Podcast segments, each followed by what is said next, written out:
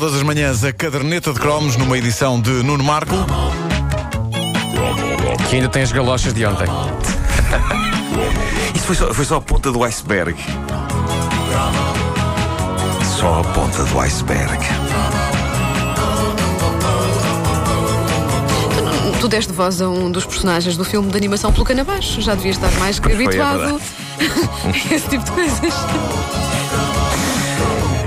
Fazer a caderneta de cromos é uma tarefa maravilhosa, mas que exige tempo. Não é só olhar para a folha em branco e depois ter a ideia e começar a escrever. Não é pesquisar e para a coisa ficar bem feita demora. Por isso é que eu gosto de escrever a caderneta de dia, porque à noite eu tenho sempre a certeza que não acabo antes das duas da manhã. No entanto, esteve quase para não haver caderneta. Hoje. Porque a minha sexta-feira 13 chegou ontem com atraso.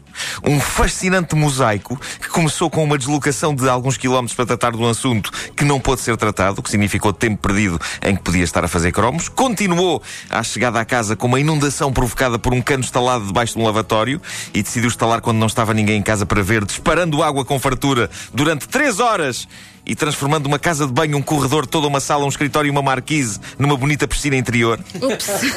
Escrevi ontem no meu Facebook e foi escrito com o coração que por muitos anos que viva não esquecerei o quão bonita era a luz do sol vespertino de inverno, penetrando pela janela e cintilando nas ondas das da água, que quais ondas do mar, banhando a costa, assim banhavam as extensões onde estão ligadas TV, DVD, etc. Ei.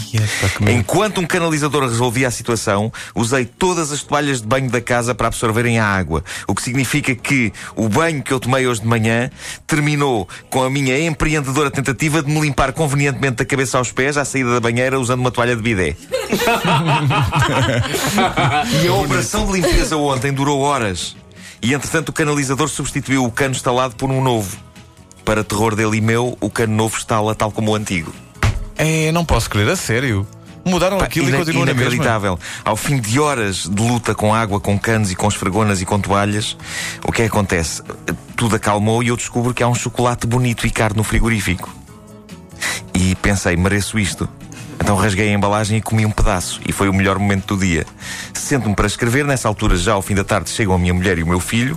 Vê-los é um bálsamo para a alma, pelo menos até ao ponto em que a minha mulher descobre o chocolate aberto e comido no frigorífico, chocolate que ela ia oferecer a uma colega aniversariante no dia seguinte. Ah, não. Não era para ti!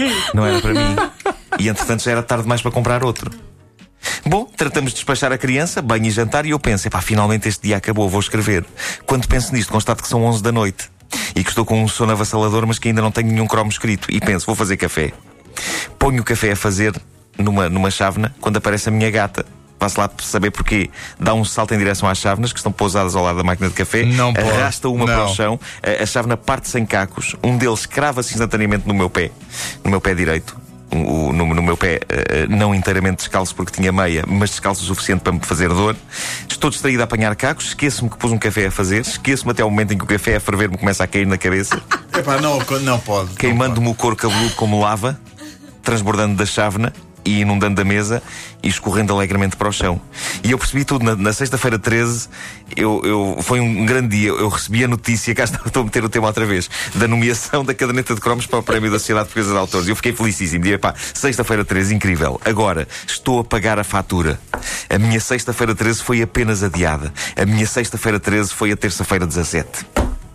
Minha Nossa Senhora. Seja como for, Estás aqui fresquíssimo, Eh, e, confiante. tenho, e tenho algumas coisas a dizer sobre um tema que não para de ser debatido no Facebook da Caderneta de Cromos, Que é? o- os livros da Verbo. O assunto dos livros da nossa infância e juventude parece inesgotável, sobretudo porque continuam a aparecer no Facebook da Caderneta de Cromos muitos contributos de ouvintes nossos para este tema. Eh, E sim, ainda hoje há quem continue a debater as complexidades das narrativas de Anitta, mas o cromo que eu fiz recentemente, onde falei da, da coleção 15 da Verbo, a tal dos livros que continham 15 histórias todas subordinadas a um tema, não é? 15 aventuras no espaço, 15 histórias do faroeste, 15 grandes explorações, etc.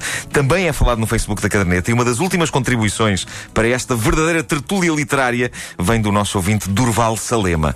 Diz ele que tem alguns livros desta coleção em casa e um deles, que ele desenterrou agora, é o 15 Histórias de Mistério para Raparigas. Aliás, Calma, não era do Durval, era da irmã dele. da irmã. Está bem, está! Não era mesmo da irmã dele. eu tinha o livro, Mas, claro. Qual, é que eu tinha dessa coleção?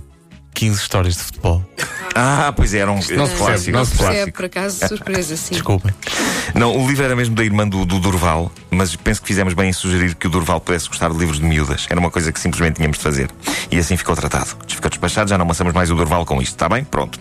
Ora bem, uma coisa que eu, eu penso que tem de ser comentada antes de mais é a especificidade de alguns títulos desta coleção. 15 histórias de mistério para raparigas. Porquê para raparigas especificamente? O que é uma história de mistério para raparigas? É tipo, ai, mistério, desapareceu, desapareceu o batom do cieiro aqui dentro da mala. Onde está? Está aqui por baixo da caixa do pó de arroz? Ou está aqui enrolado neste sutiã? Mas porquê que a pessoa teria um sutiã na Ah, mala? sim, é- é- na minha visão de uma mala de senhora por dentro, eu vejo sutiãs lá no meio da confusão. claro, Eh, claro. Quero acreditar que elas os trazem lá. Não sei, Wanda. Diz-me que sim. É, sim, sim, eu digo sim. Imenso, imenso. Ah, Está aqui um ouvido no Facebook a avisar que. Nuno, eh, em abril há uma nova terça-feira 17. Não é só para, só para te avisar que isto pode acontecer. Estou ok? tramado. Ah, ma- mas não faço ideia porque é que eu acho que há sutiãs dentro das malas das senhoras. Talvez por causa de um se avariar. Ah, sei que foi, foi tremendamente sexista da minha parte sugerir que histórias de mistério para raparigas envolvem o desaparecimento de coisas dentro das malas delas. Não é verdade. Histórias de mistério para raparigas podem envolver muita coisa, muito tipo de história, muito tipo de suspense, do género. Ah, uh, o que vestir para sair esta noite? Para. Ah, não consigo. Isso continua, continua extremamente sexista. Para contrabalançar, deixem-me vos dizer que também não sei o que seriam 15 histórias de mistério para rapazes. Eh, acho não consigo distinguir a coisa. Talvez tipo, oh, mistério, quem é que bebeu a última mina? Exato. Bom, tudo isto para vos falar então na preciosidade encontrada pelo Durval Salema. Ele eh, encontrou o clássico livro da coleção 15 da Verbo, 15 Histórias de Mistério para Raparigas. Fez o favor de mostrar algumas páginas no Facebook. Eu já não me lembrava disto, mas estes livros tinham umas, il- umas ilustrações muito naif. No caso deste, das 15 Histórias para Raparigas, são imagens mesmo fofinhas de meninas e meninos brincando, mas as páginas que o Durval nos mostra são de extrema maluqueira ao nível do texto. Olhem só para o texto. Paulo arrancou o embrulho das mãos da irmãzita. Mas isto pesa demais para serem bombons. Paulo, depois de tirar o papel, abriu o embrulho e encontrou uma caixinha cuidadosamente fechada à chave. Logo pegou no canivete de várias lâminas e, à força de furar, acabou por abrir uma fenda na caixa, da qual cheirou o conteúdo. É a xixi! gritou! Que isso? Quê? Sim. Não posso. Isso está lá no livro. Está no livro. E, e, e, e depois, como é que sabes? perguntou Corália. Não posso crer. Já conheço este cheiro. Há xixi corália. O tipo do CIB, eu não sei o que é o CIB, mas é tipo um serviço quaisquer de investigação. O tipo do CIB deu-me um dia a cheirar. Bem sabem que é muitas vezes que o descobrem na alfândega, pelo cheiro. E há mais, há mais frases portentosas. Do género, canalhas! Se ele se mostrava tão amável para Marta e para mim, era unicamente com o fim de fazer passar a droga. Incrível. Coisa levezinha. Um livro coisa infantil. levezinha. Um livro Um livro infantil. infantil. A ilustração que está nestas páginas mostra uns bonequinhos super inocentes, um miúdo de calções, com uma caixa na mão, rodeado de miúdas, dar fofinho e tranças. E eh, só faltam coelhinhos Disney na imagem e passarinhos. E sabem qual é a legenda por baixo desta ilustração tão querida? Diz. Aquilo diz.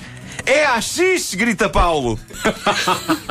uma, uma pessoa que está a folhear o livro e que veja aquilo fora do contexto da história julga que o miúdo está feliz. Tipo, é a X, pessoal! Venham! É horrível. E claramente prova uma coisa: de facto, havia droga nestes livros. Sobretudo nos autores. Pá, sim. Realmente. pá. Já está. Coisa levezinha para um livro infantil. Sim, senhor. É a X. Como é que é possível? É tão querida a imagem, o miúdo de calções, camisola às riscas e as miúdas com, com, com as trançazinhas e com as sainhas e ele com uma caixa na mão. É a X. Olha, Nuno, fui investigar aqui no Google o que é que poderia ser CIB. E o que é? Sociedade Israelita da Bahia. Claramente que era isso. É claro que era isso. Não, mas diz-me, O eh, tipo da Sociedade Israelita da Bahia deu-me um dia a cheirar.